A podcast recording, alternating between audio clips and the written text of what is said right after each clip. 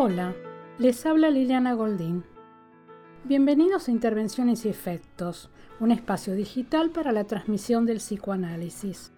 En www.podcastpsicoanálisis.com podrán encontrar todas las emisiones del podcast, los artículos del blog que publiqué y las diversas propuestas de estudio como el Seminario Virtual de Clínica de la Psicosis con teoría y material clínico y el espacio de lectura, un dispositivo a distancia para leer juntos la obra de Freud y Lacan. www.podcastpsicoanálisis.com Bueno, vamos a nuestro encuentro de hoy, que lleva por título El cuerpo y la identificación. Para el psicoanálisis, el cuerpo no es algo dado, es cuerpo a construir en los distintos tiempos instituyentes del sujeto, tiempos que son lógicos y que sufren sus avatares. Freud nos habla del cuerpo como cuerpo pulsional, del cuerpo erógeno, del autoerotismo y del narcisismo. Enuncia que desde el inicio de la vida anímica no existe una unidad comparable al yo. Al principio todo es ello, son en este momento iniciales las pulsiones autoeróticas, luego algo tiene que agregarse al autoerotismo, una nueva acción psíquica para que se constituya el narcisismo. Lacan, en un primer tiempo de su obra, para hablar del cuerpo nos plantea, con su estadio del espejo, la noción de cuerpo fragmentado y del júbilo del niño al captar su imagen como unificada desde el exterior. El niño anticipa en el plano mental la unidad de su propio cuerpo todavía inacabado. Funda el cuerpo narcisista en la unificación que le presta el gran otro en posición de espejo plano. Una primera captación de la imagen, entonces, el primer momento de las identificaciones, imagen real, imagen del cuerpo que es valorizada a raíz de todo el desamparo original. Este primer cuerpo es el resultado de la eficacia del amor del gran otro.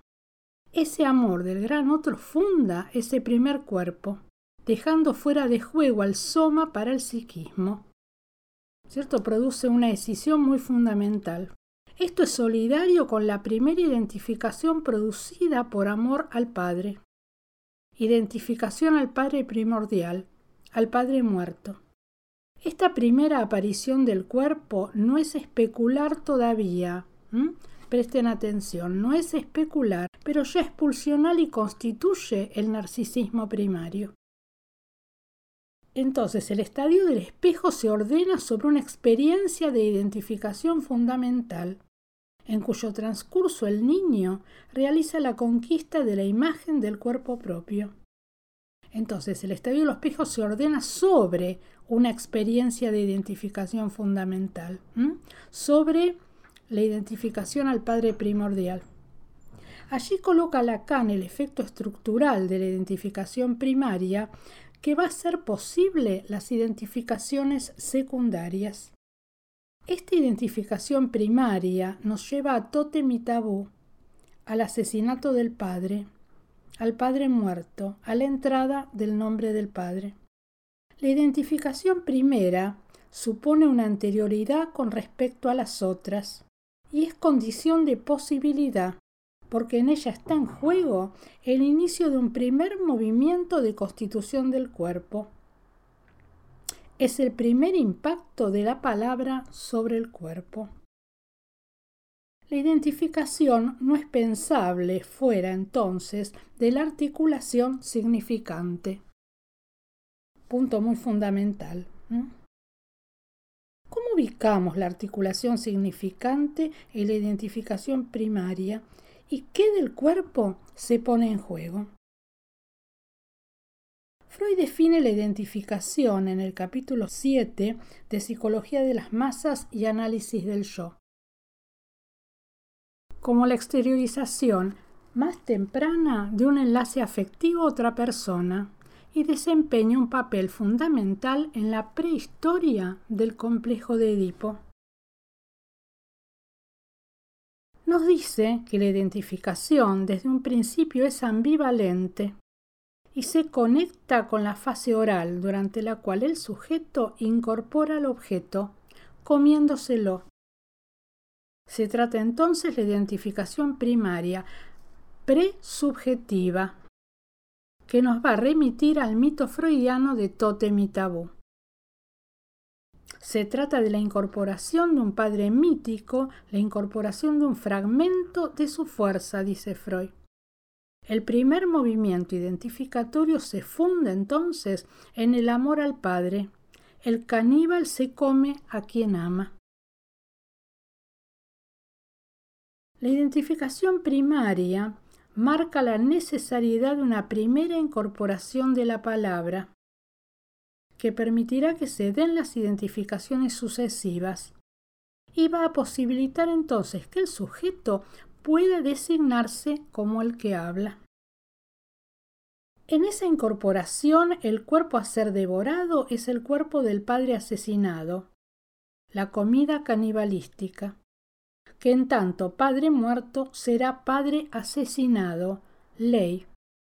Lo que se incorpora por vía oral no es materia. Se trata, como ya nos dijo antes, y Freud lo nombra así como un fragmento de su fuerza. Como efecto del acto de devoración se poseen cualidades, entonces atributos de aquello que se devora. El lenguaje está allí antes de que el niño llegue al mundo. El sujeto se constituye como excluido del campo significante donde se determina. Esta identificación primaria implica la pérdida de un real del cuerpo a partir de la entrada del nombre del Padre. Por eso esa, identificación primaria, esa entrada allí del significante, esa entrada del nombre del Padre, implica la pérdida de un real del cuerpo. La enseñanza de Lacan va avanzando y nos dice que en el encuentro con el lenguaje lo vital del cuerpo sufre una pérdida. Y esta pérdida puede ser o no inscripta como castración. Esta supone una regulación del goce. La castración supone una regulación del goce, un ordenamiento por lo simbólico. Por lo tanto, lo simbólico introduce una pérdida, pero también un orden, y una orientación del deseo. En la psicosis esta operación no se produce por efecto del rechazo de ese significante fundamental, el nombre del Padre. Entonces, ¿qué pasa? El cuerpo queda demasiado real, demasiado vivo, un cuerpo que se, se vive como extraño, un cuerpo cortado, desmembrado. Por ejemplo, no se constituye allí o hay serias dificultades para la constitución del espejo. Si bien la constitución del sujeto depende de la castración operada por el padre real, la barra de la castración recae sobre el niño y sobre la madre con distintos efectos. Es una operación fundamental, ya que sobre el niño abre la posibilidad de que se engendre un sujeto con la entrada del mismo en la neurosis o si no se produce esta operación por efecto de la forclusión del nombre del padre, su efecto es la estructura de la psicosis. Cuando opera la castración del lado de la madre, separa la madre del niño y la reenvía a su deseo. Pero cuando la mujer no tiene el deseo de tener un hijo como sustituto simbólico, el hijo no ocupa el lugar de objeto que causa su deseo. No llegará a ser el falo de la madre, como ocurre en la psicosis. Se producen entonces graves fallas en la constitución del cuerpo. Es una falla radical en la relación con el gran otro primordial y vuelve al sujeto permeable a la, intrusión del semejante. En la tesis de Lacan, conocida como el caso Aimé, vemos la intrusión del semejante. La hermana toma su lugar en la casa porque ella no se puede hacer cargo. Pero Aimé no se opone, no dice nada, ningún afecto. Recuerdan el caso Aimé si no lo pueden volver a, tomar en, la página. Aime ahí ve, porque yo lo trabajé bastante, eh, lo trabajé en varias emisiones ese. ¿No es cierto? Aime una vez que, mm, que, tuvo su hijo, eh, no se pudo hacer cargo de él, estaba una internación allí, la hermana toma su lugar en la casa y empieza a hacer lo que ella no, se puede hacer cargo. Por lo cual Aimé no se opone, no dice nada, no se enoja, ninguna cuestión. Lacan va a indicar que Aimé está dominada por esta hermana, que logra suplantarla, y representa la imagen misma del ser que ella es incapaz de realizar.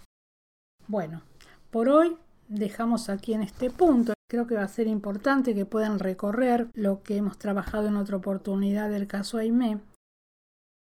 Van a ver allí eh, qué es lo que pasa en la psicosis cuando hay la, la hermana representa esa imagen misma del ser que ella no puede, está imposibilitada de realizar como efecto de la forclusión.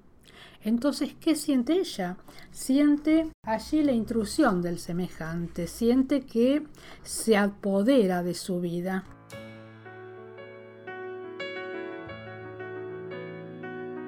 Bueno, por hoy vamos a dejar en este punto. Recuerden entonces que van a encontrar eh, todas las publicaciones y los audios en www.podcastpsicoanálisis.com. También allí van a encontrar entonces las propuestas del estudio, como el Seminario Virtual de Clínica de la Psicosis y el espacio de lectura, en el que leemos juntos las obras de Freud y Lacan. Bueno, muchas gracias por escuchar y hasta la próxima.